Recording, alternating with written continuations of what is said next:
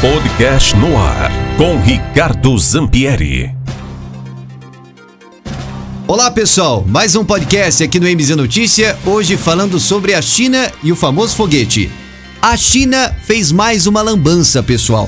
Além da questão do vírus, né, que aterroriza o nosso planeta há quase dois anos, né, já se for só aqui no país mais de 400 mil vidas, nós temos agora uma outra ação aí do país comunista. O país lançou um foguete em órbita, porque eles estão construindo uma estação aeroespacial, pessoal, uh, que vai ficar pronta pro ano que vem, em 2022. E nessa construção eles lançaram um foguete. Só que parte desse foguete que eles lançaram era para ter sido descartada e não foi.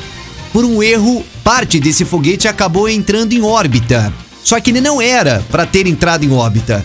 É um pequeno foguete de 22 toneladas e 30 metros de comprimento. O problema é que esse lixo espacial ele não tem energia para se manter em órbita e, consequentemente, ele vai cair. A questão que eu trago para vocês é que o fato é que ele vai cair.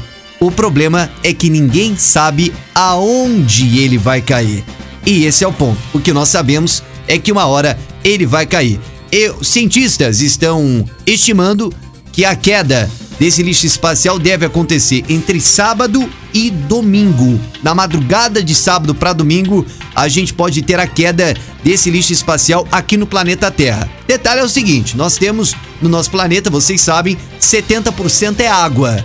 Então a gente tem dois terços de chances de cair na água.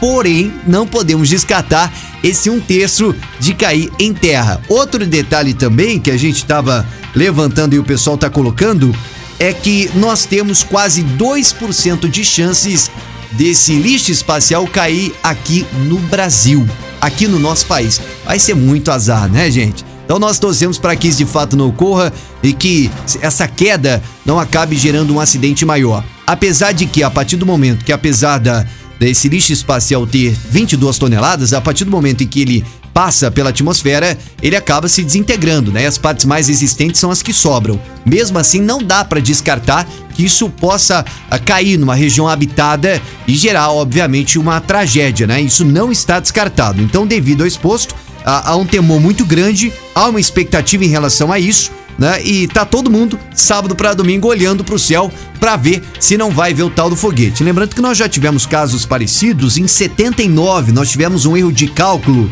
que fez com que pedaços da primeira estação espacial norte-americana Skylab atingisse o oeste da Austrália. E também no início de março, parte do foguete francês, que decolou em 92, reencontrou nossa atmosfera no norte do Brasil, gerou uma bola de fogo que foi vista dos céus do Ceará e do Pará, mais especificamente ali na região de Belém. Mas não há registro de pedaços que chegaram ao solo. Nesse caso, a situação é um pouco diferente, porque o material é é mais robusto, são 22 toneladas e a gente vai ficar na expectativa. Então, gente, já sabe, dois terços, um terço de chance de cair na Terra, 2% de chance de cair no Brasil, a gente não vai levar tanto azar assim, né? Sábado para domingo, todo mundo olhando pro céu, é a notícia de mais uma lambança da China, né? Que o mundo agora vai ficar acompanhando até o final de semana. Da MZFM, Ricardo Zampieri, para o podcast do MZ Notícia.